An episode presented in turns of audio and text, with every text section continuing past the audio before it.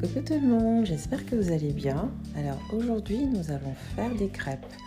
Je vous présente une recette facile pour des crêpes légères et inratables.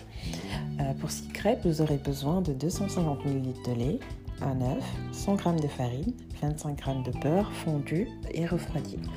Vous mixez le tout au blender ou avec un pied de mixeur ou batteur, fouet, c'est à vos devoirs.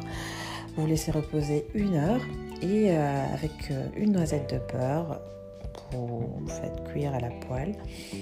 Et c'est pour environ 6 crêpes, comme je l'ai dit tout à l'heure. C'est parfait pour euh, un petit déjeuner improvisé, un goûter. Je ne sais pas ce que vous préférez niveau tartine.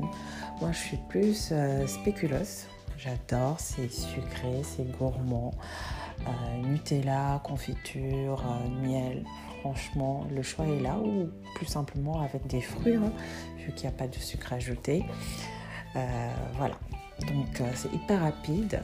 Je laisse tester et me revenir.